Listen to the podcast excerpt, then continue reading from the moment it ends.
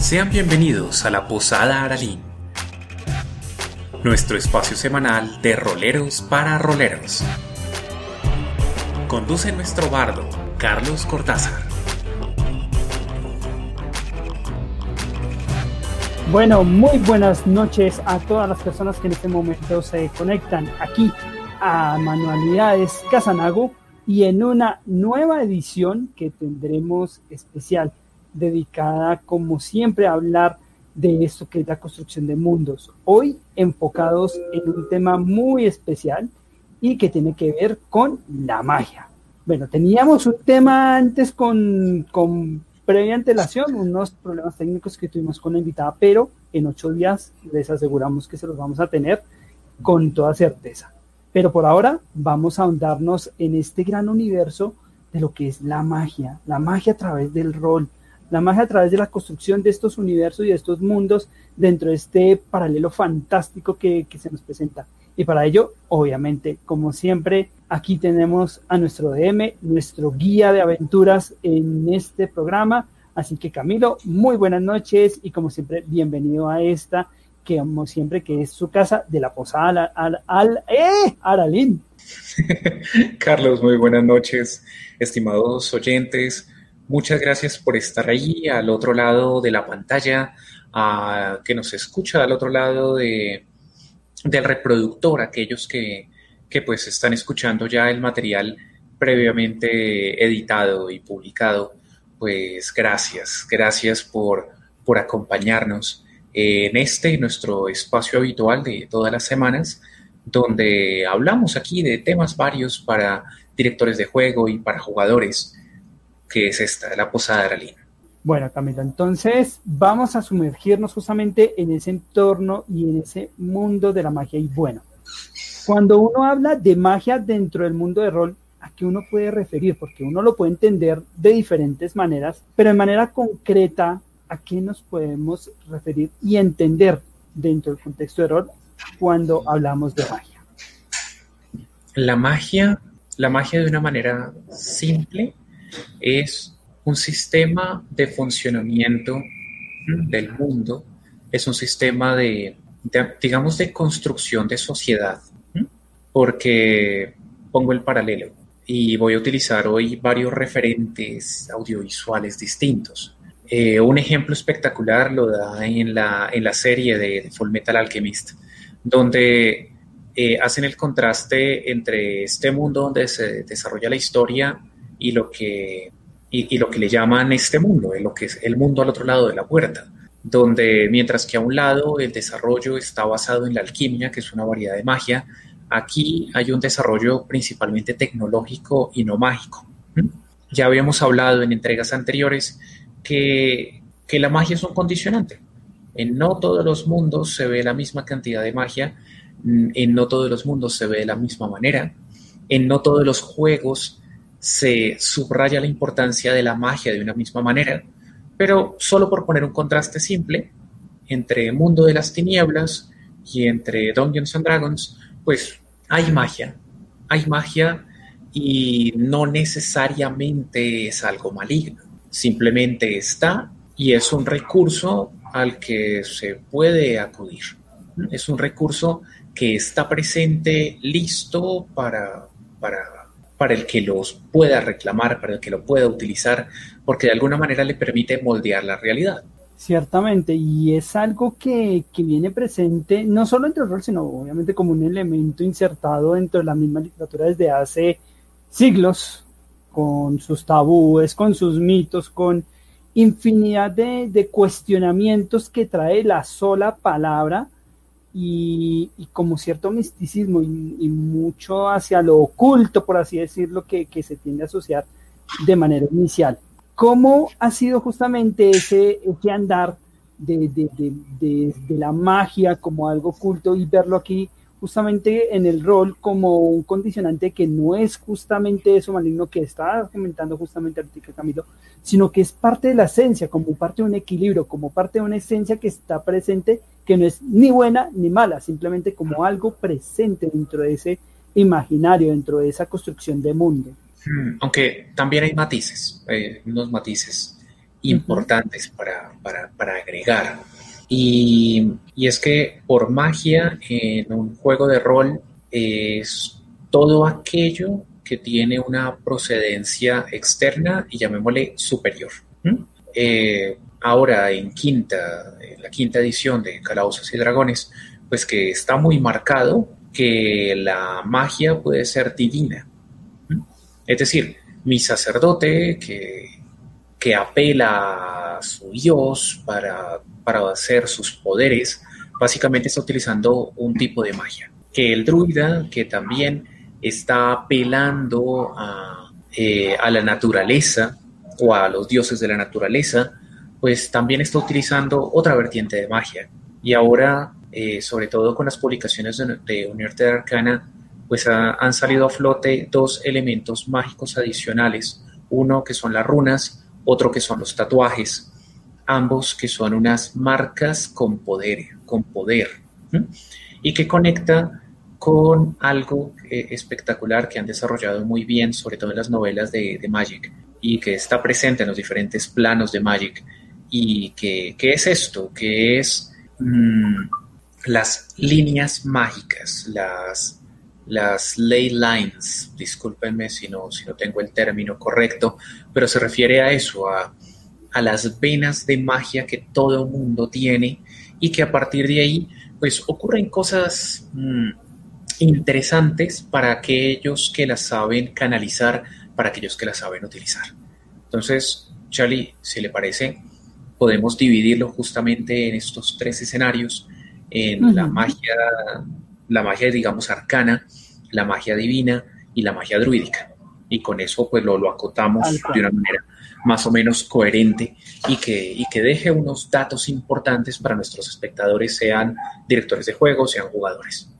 Y, algo muy oportuno, porque es que cuando la persona tiende a, a definírsele o a señalársele de magia, muchas veces lo dejan relegado solo al escenario del mago, hechicero, eh, mago, hechicero, se me escapa ahorita el tercero, eh, mago, mago, Mago, hechicero, brujo, gracias, gracias por el aporte. Pero se tiende a quedarlo ahí y, no entiende que la esencia del concepto, que hablamos del concepto, o sea, algo más macro que solo de la magia propiamente dicha, como, como esencia fantástica, sino de esa invocación a través de lo divino y a través también de lo druídico.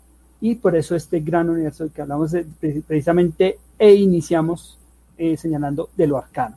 Cuando hablamos de justamente de la magia a través de lo arcano, ¿cómo podemos definirlo y entenderlo?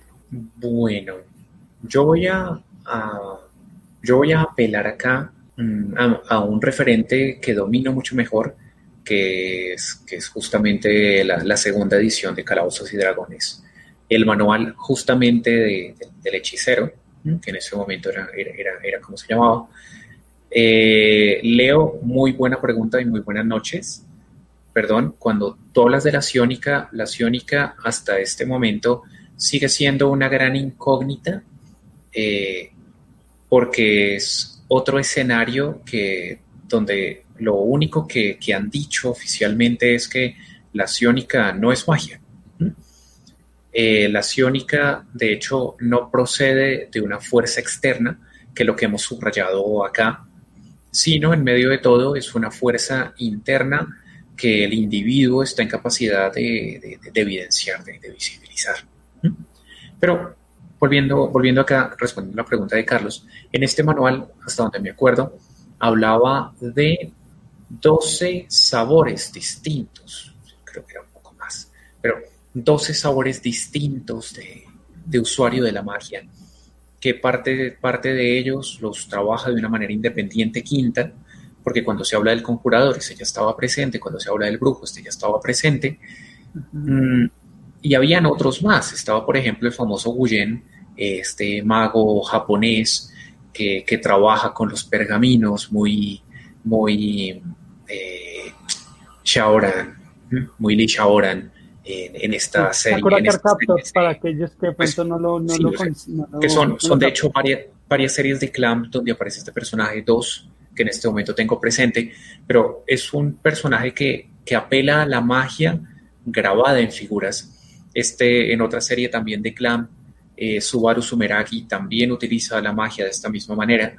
Eh, y pues que, está, que está conectado, por eso les dije que hay que utilizar varios referentes, pero también estaba el mago bárbaro, también habían, digamos, varios matices regionales mm, tomado en buena medida de, de la tradición de diferentes lugares del mundo, estaba ahí presente, pero, pero si se quiere acotar de alguna manera, es en Aventuras Orientales se enfoca en magia elemental arcana, gracias Edwin.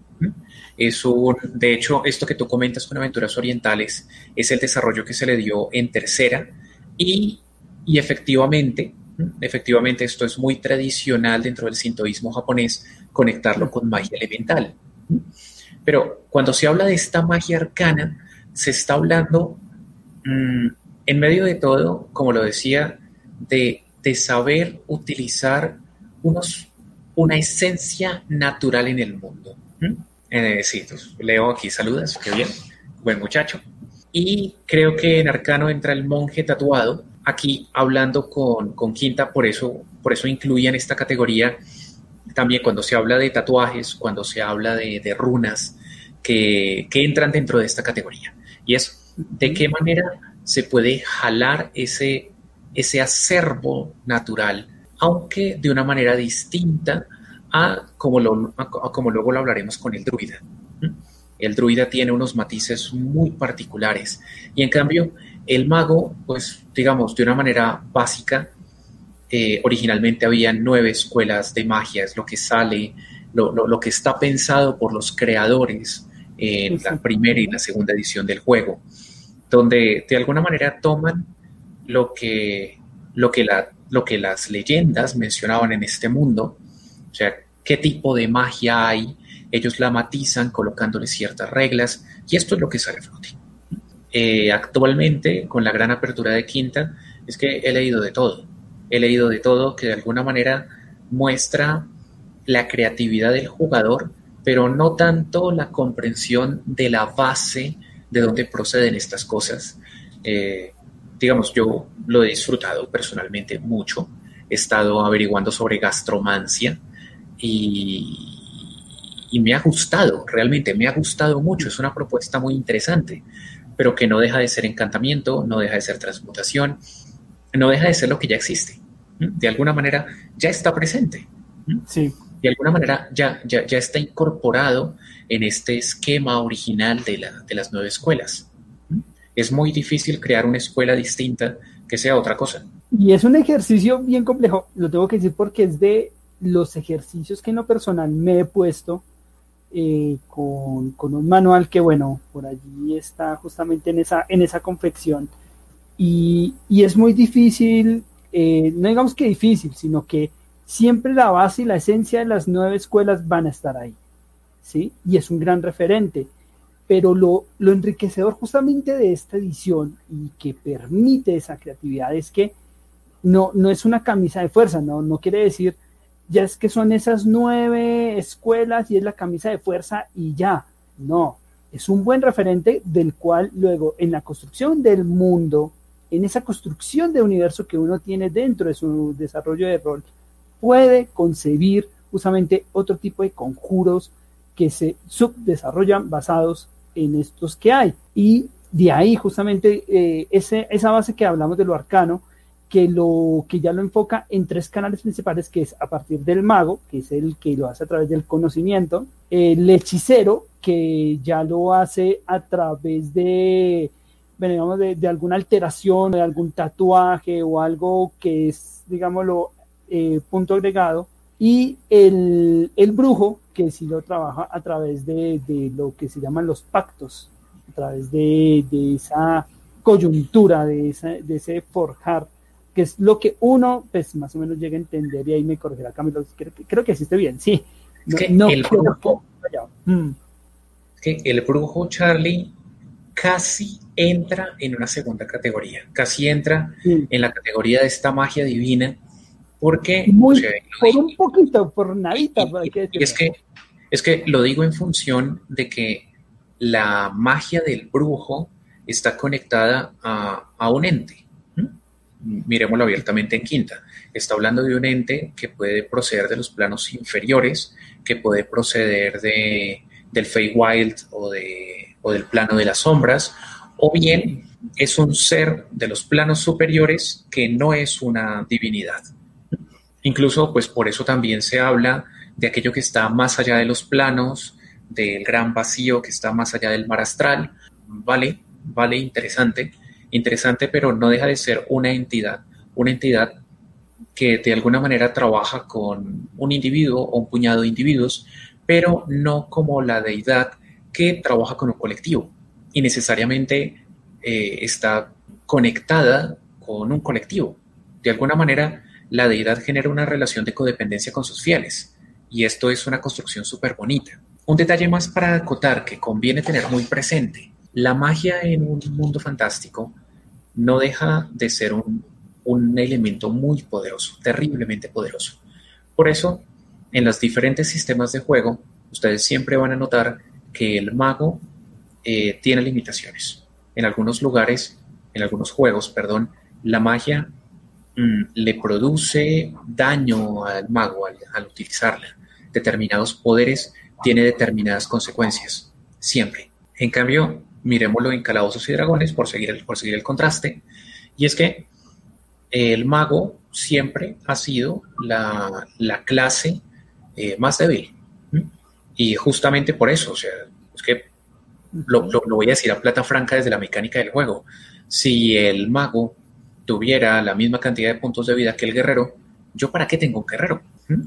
Ah, no, pues porque me, porque me parece fabuloso estar golpeando con la espada, sí, pero es que si tiene un personaje que puede estar en primera línea porque aguanta como un tanque y con un conjuro puede hacer más de lo que hace un guerrero, pues hombre, que, cojo eso. Y, y, y, que es un desequilibrio total, que era digamos, dentro de los contrastes y que me agrada en quinta y que, digamos, recientemente lo estoy trabajando con dos jugadores del equilibrio que se da con, con una raza en específico, pero eso ya será tema de, de, otro momento, que es la parte de, lo, de esos ajustes que justamente se da a través de la magia, que es este punto de equilibrio de, de, lo que bien mencionas, de no sobredimensionar al mago, porque pues hay que entender que para la construcción justamente de la magia requiere un proceso, un crecimiento, sea, es porque es el manejo de ciertos poderes que van más allá de la, del manejo normal o de la esencia propia de, de quien la manipula o de quien la tiene en sus manos. Y eso que en ese momento solo nos estamos enfocando en el más, en el que más conocemos, por así decirlo, que es la arcana, en estas derivaciones que hemos tenido, pero no hemos hablado aún de las otras dos. Vamos justamente para ello a saltar a otra que justamente va muy apegado a lo que decías de, de la de brujos, que es la magia, o sea, dentro del concepto de lo divino. Ahí es donde entran los clérigos, donde entran los paladines, justamente. Entonces, ¿cómo entendemos y cómo concebimos justamente esta magia a través de la concepción de lo divino? Bueno, aquí hay que colocar varios matices, apelo al manual para, para, para, explicarlo. Y es que se habla de dioses, se habla de religiones y se habla de filosofías. ¿Por qué? Y es, y es una de las cosas que personalmente más me gusta del, del, de la última expansión que salió, del último manual de, de.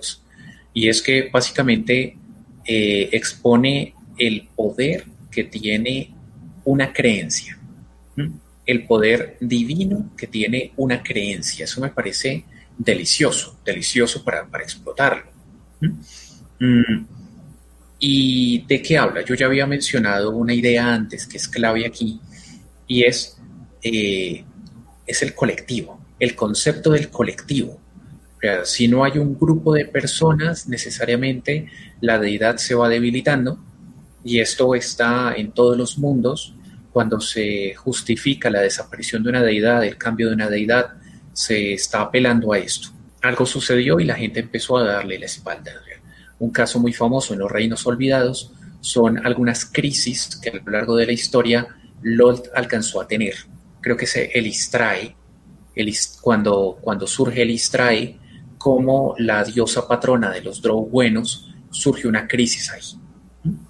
Y surgen varias crisis. Ahí eh, hay otra diosa que ahora se me olvida el nombre, que se acercó mucho a, a Shar, la diosa de las sombras, y prácticamente fue absorbida por Shar, tanto que, eh, Bast, Bast, la diosa, la diosa egipcia de los gatos, que aquí la toman de un panteón en específico, pero esta diosa prácticamente desapareció porque su culto se fue asimilando por el de Shar, señora de las sombras, y llegó el momento en que la señora de los gatos pues prácticamente no existía. Fue una diosa que se vio desfigurada, transformada en su culto, y cuando logró recuperar su autonomía, ya pasó a ser otra cosa. Esto es delicioso, porque aquí necesariamente, cuando se habla de dioses, se está, se está hablando de alineamientos, que esto no es algo que necesariamente tenga que estar presente en la magia arcana. En la magia divina, sí. Clásicamente, cuando se hablaba del paladín, el paladín era un legal bueno y un antipaladín era, pues, legal malvado por el tema de, de mantener su palabra, o para algunos DMs perversos, pues un caótico malvado porque tenía que ser la antítesis de. Aquí Leonardo nos comenta que la guerra de la, de la reina araña es otro de esos momentos donde LOL está debilitada. Sí, señor. Eh, las guerras divinas, las guerras divinas que en todos los mundos se, se matizan. En, en Dragonlance hay una guerra constante entre Takisis y. Ay, carajo, y, y, Fizban. Eh, no se llama Fizban, se llama Paladin. Perdón, es que me quedé con el nombre Kender. Pero hay una guerra constante entre el bien y el mal, y aunque hay siete dioses del bien, siete de la neutralidad, siete del mal, están en guerra, están en una guerra constante, y esto, de alguna manera, es lo que permite justificar las guerras bajo el cielo. Que que, es una herramienta creativa fabulosa para el DM dentro de la construcción de campaña. Este es un concepto que no habíamos traído todavía, pero es clave que se tenga presente. O sea, yo DM es que estoy jugando con un grupo y, es, y esta gente le han gustado sus PJs y los quiere mantener, pues yo no, llega el momento en que yo no estoy jugando aventuras ay, descargué una por aquí, una por aquí, una por allá, sino que de alguna manera terminé hilándolas y surgió una primera campaña. Pero resulta que estas campañas terminaron armando una serie y esta serie terminó armando una temporada. Y cuando me di cuenta, llevo, perdón, hablo de mi caso personal, llevo 20 años desarrollando la misma historia. No, no, no lo digo como si fuera una queja, la verdad, han sido no, sí, unos 20 años realmente afortunados en mi vida de tener esta oportunidad creativa junto a tanta gente. Mucha gente ha pasado por, por mi mesa dentro de mi labor de construcción, eh, pues dando entretenimiento, disfrutando del entretenimiento y ayudando a otros a disfrutarlo. Pero, perdón porque me fui por la rama, quiero, quiero volver y, puntualizar. Hablaba de alineamientos y los alineamientos ciñen al clérigo, los alineamientos ciñen al paladín incluso en quinta que se dice, no, lo que importa es la promesa y puede ser cualquier alineamiento. No, no, los y, le, dan la y, le dan la relevancia, o sea, es que lo puntualizan aún más, y es decir, digamos lo que bajo otras profesiones, entre comillas, hay esa salvedad de saltar de, de alineamiento en alineamiento, porque sucede, pasa con la evolución de los personajes, pero con estos personajes que están fijados a través de la magia divina, no, aquí es fundamental todo lo que sea el alineamiento. Eh, Luis Carlos, buenas noches. Y Leo, tú nos traes otro ejemplo más, la, plaga de conjuros, la Spell Plague, que, que, fue, que fue un momento decisivo en, los reinos olvidados, eh, básicamente porque ocurre un atentado contra Mistra. Solo por si acaso hay hay hasta el momento tres mistras distintas en la historia de los reinos olvidados, de la diosa que encarna la magia, y esto es, esto es poderoso.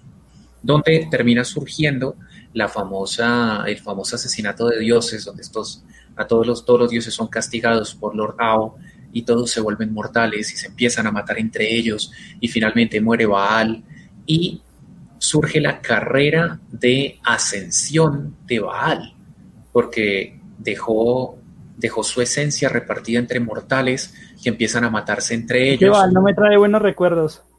Eh, sí, pues el concepto de Baal yo lo he utilizado también, pero, pero, es que esto, esto que, que, que, Leo, comenta son algunos ejemplos de cosas que se han utilizado mm, que, que, son interesantes, que son poderosas. Cuando, cuando yo DM tengo un grupo de juego de determinado nivel, o sea, de, actualmente se le llama nivel de desafío, pues es que yo necesito un adversario que los increpe de cierta manera. Y no estoy diciendo y les meto a un grupo de nivel 5 un avatar de nivel de desafío 24.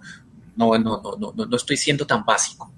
Me estoy refiriendo, vuelvo a tomar el ejemplo de Teros, donde el dios que quiere perjudicar a una ciudad defendida por un dios rival manda una hidra, manda unas arpías, manda un ejército de cíclopes. Ah, ok, estamos dentro de la ciudad, la idea no es que salgamos a darnos contra cada uno de los cíclopes, sino que trabajemos junto con la guardia de la ciudad en la defensa de la misma, en trabajar con la artillería que ya, con la que ya cuenta la ciudad. Esto es otro cuento y es algo que un grupo con nivel de desafío 4 puede hacer y que los mantiene súper enganchados. Carajo, este ejército no lo mandó encima un dios. O sea, es un dios declarándonos la guerra. O sea que, pucha, no nos mandó un rayo porque no puede, pero nos mandó una hidra, nos mandó que, le mete picante. O sea, un, ejemplo simple en nuestro escenario de juego. Mm, cuando eh, es, es, hace ya un tiempo, Carlos con un personaje llamado Kirby, que creo que esta palabra Kirby ustedes ya lo oyeron mencionar en nuestras transmisiones, eh, pues él, como profeta de los dioses antiguos, el tipo abre la puerta al, tártaro y llama a un hecatónquiro. El hecatónquiro, para los que no conocen de, al monstruo de la mitología griega, pues es que es una bestia con 50 cabezas y 100 brazos. Y solo por si acaso, es un gigante. Es un gigante que aunque uno mira las adaptaciones en quinta y le deja creo que solamente dos ataques, si somos realistas, es un personaje que fácilmente, pues por el tamaño de las armas y tal, pues le puede dedicar dos ataques a cada uno de los personajes contra los que se está enfrentando. O sea, es un, eh, es un enemigo que, vale la pena, pero, pero que tiene un origen, y es un origen divino. Es que el Hecatóquiro es un titán. O sea, es un ser divino y es un ser contra el que me estoy enfrentando. Y perdón, me fui de nuevo por las ramas. Puntualizándolo y cierro acá yo hablaba de la importancia del alineamiento y la importancia del alineamiento, aunque se ha perdido un poco de vista en quinta por el tema del trasfondo, eh, mm. sigue siendo un recurso de juego muy rico, realmente muy rico cuando yo lo puedo aprovechar y sobre todo cuando mi personaje tiene algo que ver con un dios. El DM puede presionar por ahí, no, mira, mira, mira, tú eres un personaje de palabra porque eres legal y tú no puedes tomar una decisión que solamente te favorece a ti porque es que eso es ser caótico entonces resulta que esto se convierte en tiempo de juego en que el sacerdote están en la mitad del combate y están jodidos y invoca la protección de su Dios y su oración no surte efecto. Porque resulta que, que, se le acabaron los minutos de la conexión con su Dios. Tú no, has, tú no has pagado la cuenta, o sea, se te acabó, se te acabó la tarjeta de prepago. Mucho. Sí, eso está ahí. Mm, recarga, recarga, recarga. Me cortaron la línea. Entonces, espera, ¿qué pasó? para los que, para los que vieron las, las transmisiones del, del, grupo ELEA, ustedes recordarán que hubo un paladín a quien yo presioné un montón, de hecho, hasta que se murió, y ahora pues sirve, otro, sirve otra entidad. Pero este paladín que se decía legal bueno es un personaje, esto fue antes de las transmisiones, es un personaje que es abatido y sobrevive a sus lances de muerte, se levanta con un punto de vida, están rodeados por orcos, se espera que pasen todos, se levanta, usa su espada como muleta, coge al líder orco por la espalda y lo apuñala. Eso no lo hace un paladín ni en mi mundo ni en ningún otro mundo, porque el paladín es, es el ejemplo de la gallardía, es el ejemplo del honor medieval, es el combate uno a uno, es el, hey tú, ven aquí a pelear conmigo, veo que no estoy en capacidad, tengo un solo punto de vida, pues busco la manera de tener más puntos de vida y enfrentarte. ¿Por qué? Porque es un tema de honor y me lo dejan a mí porque es el más grande y el más fuerte. Entonces, este personaje terminó sufriendo de problemas de conexión. Llegó a una zona de baja cobertura y en algún momento fue a imponer manos y, el tema no funcionó igual. Y fue a hacer oración y no funcionó igual. Y luego salió al combate y no se sintió igual. Y leyó las señales. Y desde ese momento se volvió el más converso de los conversos porque se le había olvidado el pequeño detalle que tiene que seguir un alineamiento y que tiene que conectarse con su deidad. Eh, ok, esto que acabo, esto que aquí escribe, por ejemplo, Luis Carlos, me gusta que lo, me gustan los personajes a los que, les gusta ver arder el mundo, atentamente el guasón, pues es que eso, eso es, eso es de un caótico. Y digamos, en, los dioses está Loki. Sí, y, digamos, hay, hay deidades que, que piden que sus siervos sean caóticos porque respetan la autonomía, porque respetan la decisión personal, pero no es un general. Y aquí cierro hablar de tema divino. Sí, porque justamente estábamos saltando y es que hablar del arcano, hablar de divino y ahorita de lo druídico, es para hablar de largo con cada uno un universo y en su momento lo ahondaremos, lo, lo, exploraremos con mucho más detalle. Pero justamente para dar ese abrebocas y ir entendiendo la esencia y el concepto de, magia, vuelvo y, y, recalco, para que no se entienda solo dentro de lo arcano que ya hemos hablado, sino que ya hemos hablado, mire, la magia a través de lo divino y ahora en otro que es muy fundamental y bueno, mm. Digámoslo, muy de actualidad también por lo que es esta, por esta conciencia ambiental, natural, por así decirlo, que va muy atada, por así mencionarlo, por lo que estamos viviendo, pero aquí recreado dentro de este universo que es el universo de la magia a través de lo druídico. Entonces, ¿cómo podemos llegar a entender justamente la magia a través de esa esencia druídica? Hay que comenzar hablando un poco de la inspiración del druida. El druida procede de estas religiones europeas, principalmente la celta, no solamente entre los celtas había druidas, pero se refiere a unos sacerdotes que tienen una conexión con dioses de la naturaleza. Luego, en segunda, surgieron y se postularon dos grandes vertientes, que hasta donde me acuerdo se mantuvieron en, tercera, y se alcanza a mencionar por encima en quinta, pero digamos que una crítica personal que yo le tengo a quinta es que de alguna manera se centra más en el efecto que en la causa. Y un buen roleo necesita que el personaje se, conecte con la causa. Es decir, perdónenme que, que brinco este, este breve ejemplo, pero para mí, un mago que me dice, es que el manual dice que si yo me acuesto a dormir recupero todas mis casillas de, conjuro, eso para mí no es un mago coherente. Para mí un mago coherente es el que dice, yo cuando voy a descansar, cojo mi libro y estudio. Porque mago que no estudia es un mago que no tiene casillas disponibles de conjuro. De la misma manera, un sacerdote que no reza es el que no tiene casillas de conjuro. Y un druida que no está conectado con la naturaleza, y aquí eh, hay un, tengo un personaje druida en uno de mis juegos que pues vio un sátiro y lo primero que pensó fue en arrojarle un conjuro y lo terminaron matando. Pues qué clase de druida hace eso. Sí, qué horror.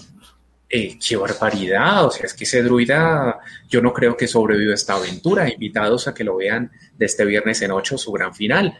Eh, es broma, Carlos, es broma, es que solo Gracias, también, también te quiere, Master.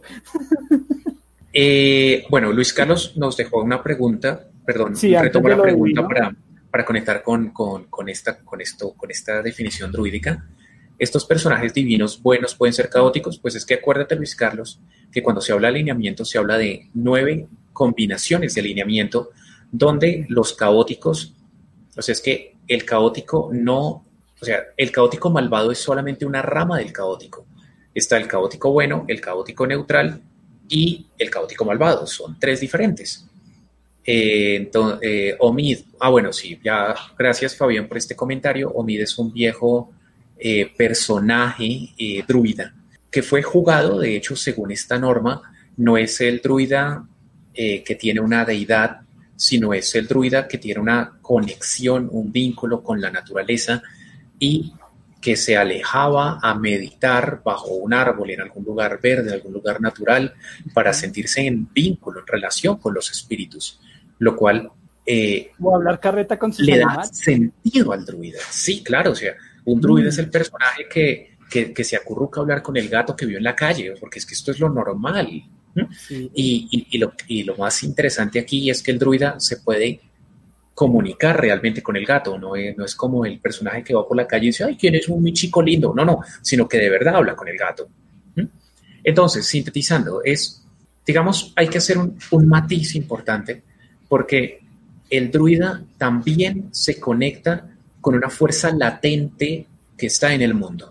Solamente que mientras, mientras el usuario arcano se conecta con, con la energía que está en el mundo. Incluso una de las explicaciones que, he leído dice que, que, llama la energía que está principalmente en los planos elementales y que de ahí la trae y, con la combinación de energías elementales es que crea conjuros. Eh, ok, es una explicación. O también está la que les dije a ustedes, las de las ley lines. Básicamente hay unas venas místicas que conectan todo el universo y estas son las venas que toma el personaje o como, como pasa en los reinos olvidados, hay una red de energía mística invisible que los usuarios de la magia pueden utilizar y administrar.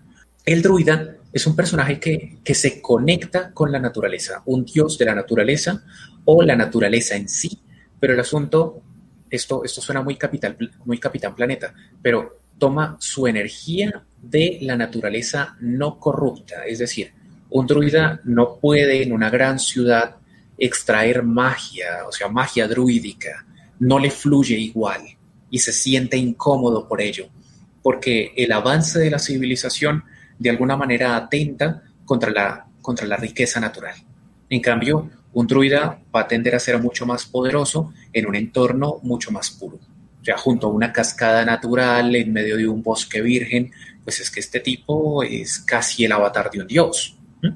Claro, es donde entran matices, ¿no? Naturalmente eh, hay una relación entre nivel de experiencia, porque pues el personaje puede tener la, los recursos disponibles, pero no los sabe administrar, y es lo que la mecánica del juego ha dejado muy bien, muy marcada dentro de, eh, dentro de los alineamientos, dentro de los niveles. O sea, son niveles de experiencia, mi capacidad para administrar el poder.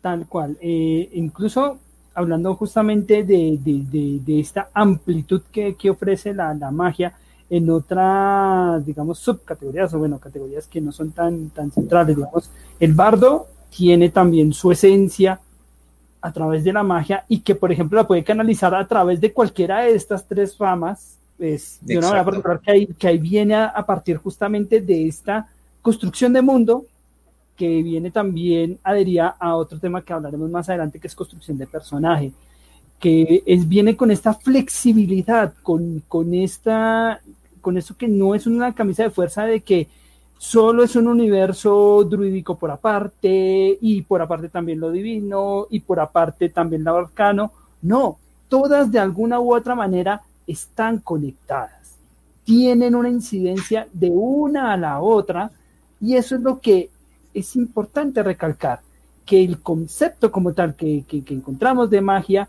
no es algo que deriven que uno por un lado, otro por el otro, otro por el otro, cada uno, como dicen, rebaño por su lado. No, todas hacen parte de un mismo ganado. Sí, y de nuevo aquí conecto con una, antes de hablar de, del bardo, quiero conectar con, con unas preguntas que yo dejé en alguno de los episodios anteriores, creo que como el episodio de Oz. Y era cuando pues esta era una pregunta para el, para el, para el máster, para, el director del juego. Y es, usted en su mundo, piénsese cuánta magia hay. Cuando usted dice, no, la magia es más bien escasa, eso se traduciría en, usted como DM tiene todo el derecho de decir, un usuario de la magia llega hasta tal nivel porque no hay más poder accesible en el mundo y que si quiere ascender, pues le cuesta más experiencia ascender. Y esto también se ve reflejado en eh, este librito de conjuros, tendrá tres conjuros, todo el libro. Uy, pucha, pero yo qué hago con solamente tres conjuros? Rebuscar.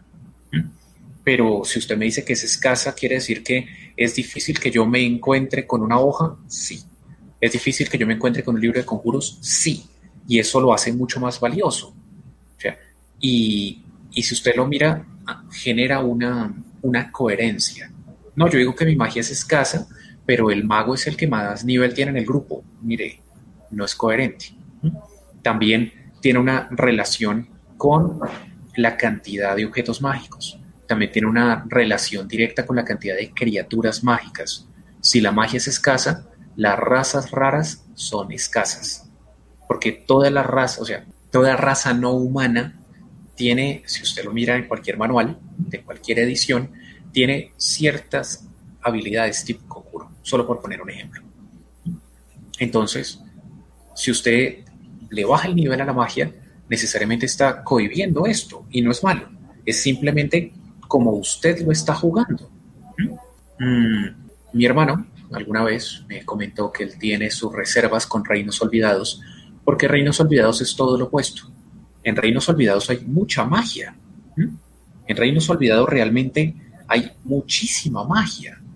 Eh, y se consiguen parches mágicos, y se consiguen armas mágicas, y se consiguen sin fin de pociones, y se consiguen un montón de elementos adicionales extra que, que digamos, funcionan en este entorno, funcionan en este escenario. Ahora, por eso le decía, ¿cómo es la magia? Segundo, ¿qué carisma tiene la magia? Si la magia es un ente caótico y por no decir malvado, con una tendencia malvada, pues hombre, el que usa la magia, pues es un personaje que puede ver eh, lesiones físicas cuando la usa.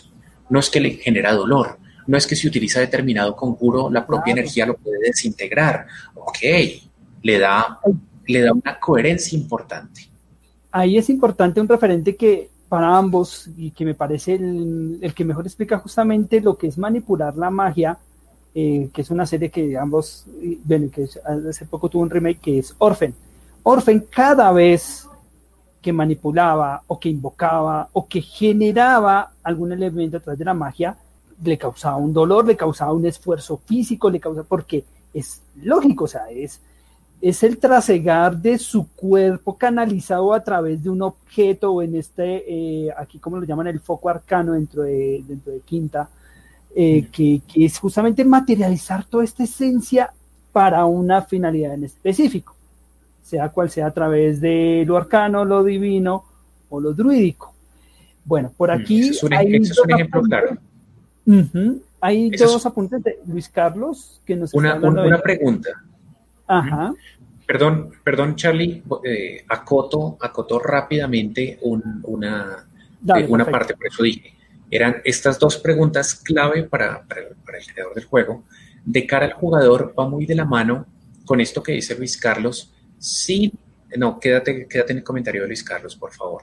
Ah, vale, vale. Eh, se refiere básicamente a un detalle yo jugador, porque esto en sentido estricto no es regla, y lo dice, lo dicen los manuales de todas las ediciones. Por regla general, dice, aquí pone un ejemplo muy puntual, los enanos tienden a ser orgullosos, radicales, tienden a ser legales, buenos, que son las cosas que dice del enano. Un enano, pues uno lee los enanos de Tolkien y son unos enanos muy distintos a los que describe el manual. El manual son unos enanos mucho más cercanos a los de Disney que a los de Tolkien. ¿Listo? ¿vale? Y aquí dice, un enano puede ser druida. Hay un personaje espectacular en la saga del Elfo Oscuro, que es un enano un druida. El que, sale, el que está en la película del hobby, eh, no, eh, que sale en la. Ahorita se me escapa. No, Charlie, la, saga, la saga del Elfo Oscuro no la han pasado al cine. No, no, no, yo sé que hay un, hay un ejemplo, digámoslo que yo sé que no es un enano, pero que ese, este, Sí, que es un druida que parece súper fumado, como que no tiene ni idea de dónde está parado, pero es el que sabe realmente qué pasa en el bosque. O sea, que es el que tiene es, un clásico, es un clásico del cine y una, y, una, y una película recomendada, Willow, si no estoy mal es de Lucas. Esta, esta es realmente, realmente muy, muy, gracias. Pickle Rebolludo. Pickle es un, es un druida, eh, es un druida enano y lo juega muy bien y choca con los demás enanos, sí. ¿Le gusta estar en las montañas? No. ¿Le gusta estar bajo tierra? No. ¿Le gusta estar cuidando de un jardín? Literalmente es jardinero en su tiempo. ¿Que está unido a un círculo druídico? No. Él es druida porque de alguna manera nació tocado por la naturaleza y es un enano con el pelo verde. O sea, son matices que yo jugador le meto. Lo importante es que yo jugador sea coherente con mi personaje. Mi personaje, yo digo que va a ser caótico, malvado y es un personaje artero, es traicionero, usa disfraces, a nadie le dice su verdadero nombre, todo el tiempo está conspirando, se mete con cuánta cofradía hay, se mete con cuánta pandilla hay, no se trata con su grupo, pero en la medida en que los puede manipular, pues tiene gancho. En la medida en que eso funcione dentro de la construcción de grupo de juego, pues está bien.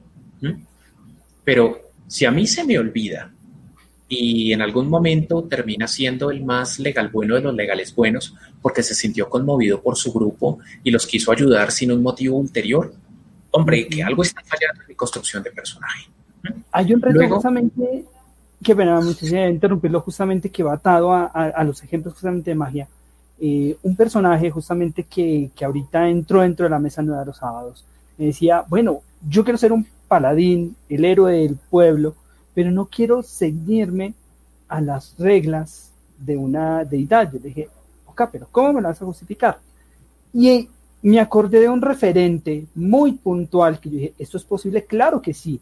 Y no sé si recuerdas eh, lo que fue el desarrollo de Guerreras Mágicas, donde el foco de, de, inspiración y de ser las heroínas no era consignado por una divinidad, sino por el apoyo de todo un pueblo, de todo un planeta, que conciben en ellas unas el poder, el poder de una creencia. Exacto, el poder de, una creencia que transfiere y brinda esa energía a ese personaje. Y dije, eso está escrito, eso, y se puede. Eso está escrito en el, eso está escrito en los manuales, eso está en los reglamentos, justamente. Que en quinta el paladín no está anclado a la deidad, sino su juramento. Y esto es clave, porque el paladín puede decir, mi paladín es ateo no tiene ninguna deidad y rechaza las deidades y o en contra de las deidades. Y entonces, pues básicamente, ¿cuál es el acervo? No, es que es mi filosofía. Resulta que yo, yo creo firmemente eh, en esto. A mí me han dicho tal cosa. Yo estoy, de nuevo, es importante la construcción grupal. Mm, yo estoy conectado con determinado grupo que piensa tal cosa. Y yo creo firmemente en esto por ejemplo, que es el ejemplo, voy a parafrasear el ejemplo de, Carlos en un paladín promedio de quinta. Resulta que yo me debo a mi pueblo, yo me debo a mi población, yo me debo a este sitio. No me importa dónde vaya el grupo. Yo no, yo no pienso alejarme de esta comunidad. Yo no pienso alejarme de esta comarca. Yo no salgo de este conjunto de pueblos. Si por alguna razón la aventura sale fuera, yo utilizo otro PJ porque mi personaje de aquí no sale. Porque mi amor por mi pueblo es lo que me da mi poder y eso lo justifica divinamente, es el poder de la creencia que está matizado en una filosofía que es tan poderoso como la deidad. Aquí Fabián me, pide traer dos elementos más muy propios de... Eh, ah, pero, pues, pero antes de ir con lo... Ah, sí, lo de Fabián, justamente. El concepto de magia salvaje que es tan encantador. A mí, a mí ese concepto toda la vida me ha encantado. Me ha encantado mucho porque es el es las alteraciones que pueden derivar justamente. Y acotemos algo, vuelve y juega, no solo acotado hacia lo arcano, magia salvaje también puede verse implicado en lo divino y puede también verse acotado en lo druídico, generalmente. O sea, con, digámoslo que dentro de lo arcano sí se entiende magia salvaje dentro de un concepto. Depende del escenario. Sí, exactamente, es que a eso voy. Depende del escenario, depende de las, depende de esas reglas que define el DM.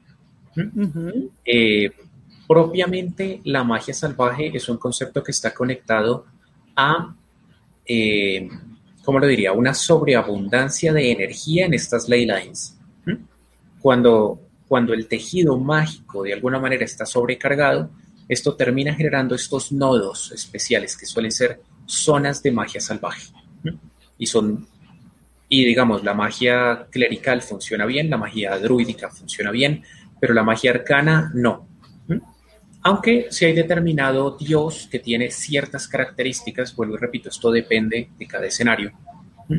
pues que, que se ve alterada también el uso de la magia de la misma manera como lo afecta. ¿Y eso qué quiere decir? Que aquello que se espera que suceda con un conjuro o incluso puede una, puede una zona de magia salvaje afectar seres mágicos. Un hada, un elfo, un tiflin se pueden ver afectados por una zona de magia salvaje y convertirse en otra cosa. La magia es tan poderosa que los transforma en algo más, solo por el hecho de estar en ese sitio. O incluso, esto es, eh, esto, esto eh, aquí yo voy a utilizar un, ejemplo, un ejemplo lejano, bastante lejano para muchos como referente, pero lo que sucede en Pinocho. Pinocho y los demás niños terminaban convirtiéndose en burros, que luego eran, eran asesinados y convertidos en tambores. Esas historias que uno le lee a los niños para dormir.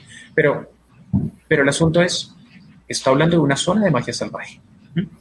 Con lo que comen, con lo que viven, con lo que tal, esta magia salvaje va actuando en ellos y los va transformando. Eh, ok, Leonardo nos dice que tal vez una de las cosas más interesantes de la magia es cómo puede ser abstraída en la última edición, porque incluso los bárbaros pueden canalizarla a través de la ira. Ok, sí, sí. cierto.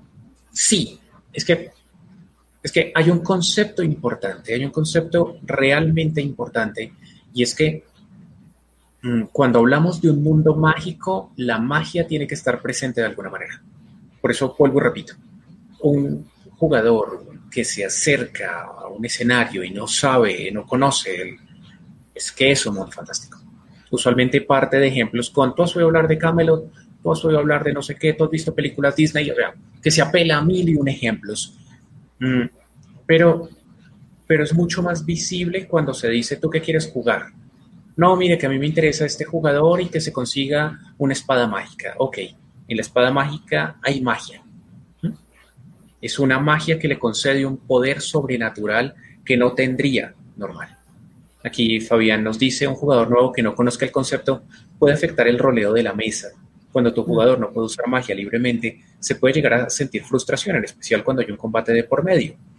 Mm, principalmente esto está conectado con, con algo que hemos estado repitiendo en, en, todas estas sesiones desde la primera, y es, mm, es importante que todo jugador se lea el manual del jugador, por lo menos los capítulos básicos, y que entienda qué puede hacer con su personaje, qué puede hacer racialmente, qué puede hacer en cuanto a su clase, qué puede hacer con las habilidades que tiene, qué puede hacer con el trasfondo, qué puede hacer con lo que tiene. O sea, es que aquí hay un contraste entre el comentario de Fabián y el comentario de Leonardo, y es, no, es que mi personaje no es mago, mi personaje es un bárbaro, pero mi mm. bárbaro, que es lo más, lo, que, lo que se entendería como lo más ajeno a la magia arcana, resulta que invoca una habilidad mágica, por no decir también todo lo de los cultos de, de los tótems, que están muy presentes en la cultura eh, barbárica.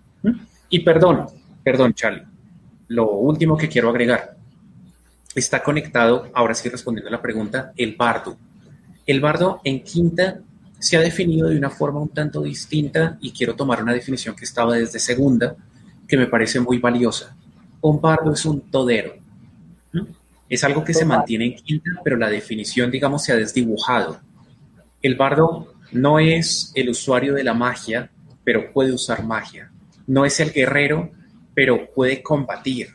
No es el explorador, pero sobrevive en un entorno salvaje. No es el druida, pero se las arregla para, entenderse con la naturaleza. No es el sacerdote, pero de alguna manera su música le es una religión. O sea, tiene un poquito de todo, eh, se puede decir, tiene un poquito de todo y nada de nada, pero es porque le, da herramientas al, jugador para que lo explote desde la rama que lo quiera explotar. Más adelante empezaremos a dedicar, empezaremos a, dedicarle una serie a, cada una de las clases, las clases, y también hablar un poco más de magia. Aquí era un brochazo, y un brochazo para traer a cuento algo importante, algo eh, que, perdón Charlie, yo sé que estoy metiendo la cucharada, pero es algo que, que, que saldrá a flote mucho, de una manera mucho más rica la próxima semana en nuestro programa con nuestra invitada especial.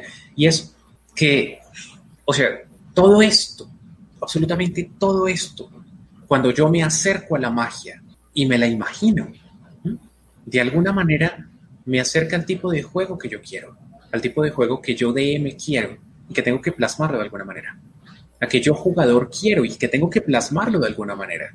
Porque si entre crear el personaje y jugarlo por primera vez pasó un mes, a mí se me puede olvidar lo que yo quería de mi personaje. Y entre ese primer juego y el segundo juego pasó otro mes, a mí se me puede olvidar lo que vivió mi personaje y lo que le importa a mi personaje. Hay un ejemplo entre en los episodios que están saliendo transmitidos y editados en YouTube. Ustedes verán en nuestro canal de, de, Casanago, ustedes verán que eh, hay un personaje que regresa del más allá luego de hacer un pacto. Este personaje regresa del más allá. Y cuando regresa del más allá, pues básicamente eh, los demás lo vieron con sospechas y más cuando él dice, todo nuestro grupo está sometido a una ordalía. Esto es importantísimo. A la sesión siguiente, uno de los personajes que más desconfiado se sintió se convirtió en el mejor amigo. ¿Por qué? Porque al jugador se le olvidó lo que había jugado en la sesión anterior y era evidente. Y se volvieron los más hermanos, hermanos de armas. Es que estamos tú y yo solos contra el bosque siniestro. Y se les olvidó. Se le olvidó a este personaje que si este otro se vuelve a morir de alguna manera, pues las consecuencias pueden ser aún peores para todo el grupo. Se le olvidó totalmente. Ustedes recordarán, ese capítulo en particular termina en suspenso, los dos se van por el barranco, es un desfiladero, no se sabe qué pasó, pero, pero está conectado y este tema de la ordalía sigue en juego y el reloj está corriendo y tiene solamente siete meses. Son temas que están de la mano. ¿Por qué? Y ahí va. Porque, perdón Charlie, pero y ya me callo, de verdad, lo prometo mis queridos oyentes, me callo. Y es, yo como jugador necesito tomar notas. Y esto también está conectado con la importancia de la magia. Es, ¿qué me dice mi DM de la magia? ¿Yo qué espero de la magia? Si no lo plasmo, pues es que no lo juego, no lo disfruto. Y se me convierte en un arcade y entonces no hay ninguna diferencia entre un juego de video y un juego de rol. Y para eso, mire, juega Mundo de Warcraft porque ahí la magia es una regla súper rígida y cualquier videojuego es una regla rígida. En un juego de rol es flexible porque es un sistema vivo, porque es una comunidad de personas. Impera la imaginación, que es lo que hemos hablado en capítulos anteriores, que es la esencia y lo fundamental. Pero bueno, ya eh, por hoy justamente nos hemos dado un gusto enorme hablando de un tema que que, estoy seguro Camilo hace rato quería desglosarlo así como ha podido, y eso que todavía queda porque hemos hablado solo de lo macro, o sea, del aspecto general, y no hemos ido de lo específico en cada uno que abra su momento. En su momento lo abordaremos porque a cada uno le, le iremos dando justamente esto, pero es para que la gente que nos está escuchando y que nos está viendo tanto en este momento y que está escuchando nuestros podcasts puedan irse sumergiendo a todo esto que hemos hablado de la construcción del mundo. Y como bien decía Camilo, en ocho días eh, tendremos una grata sorpresa y es justamente con nuestra invitada de por qué es tan importante la escritura creativa para la creación de mundos.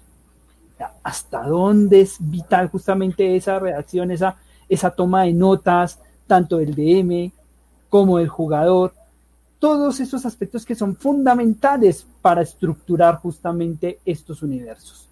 Por allí nos comentaba, se emocionó solo, es, es, lógico, o sea, creo que lo más importante aquí cuando disfrutamos esto es, es que es inevitable no canalizar esa emoción y transmitirla a la gente, creo que es fundamental y de ahí creo que lo más importante es agradecer a cada una de las personas que han estado en esta charla tan amena hablando sobre magia. Agradecer a Fabián, a Leonardo, a Luis Carlos, que nos están acompañando, a Edwin. A Edwin, otro de los nuevos jugadores que, que fabuloso tenerlo allí. Y bueno, y a todas las personas que en ese momento dan esa sintonía a esta, la Posada Aralín, que justamente tiene su base en esto, la magia. La magia que trasciende desde lo arcano, desde lo divino, desde lo druídico, para plasmarse a través de esta herramienta que transmite el conocimiento para que ustedes allí en sus mesas, en sus momentos de ocio, tengan la oportunidad de ilustrarse y de sumar conocimiento para pasar un buen rato con nosotros. Sea porque gusten o no del roleo, sean porque gustan de lo que charlamos, es lo más importante. Creo que ahí nosotros ya hacemos una dosis de magia y eso es lo más importante, Camilo. Así que, no siendo más por hoy, la Posada Aralín va cerrando sus puertas, pero recuerden, los esperamos dentro de ocho días. Camilo, mil gracias, un abrazo gigante y como siempre, la reflexión de cierre del día de hoy. La reflexión de, de cierre va a ser realmente corta, el recomendado véase la película que, les, les, comenté hace un rato. De verdad, eh, Willow es una muy buena película. Es una película para ver en familia, es una película pues, básicamente infantil, pero que da tanta información, da tantas ideas, que a usted jugador le va a enriquecer su juego, a usted DM le va a enriquecer su mundo.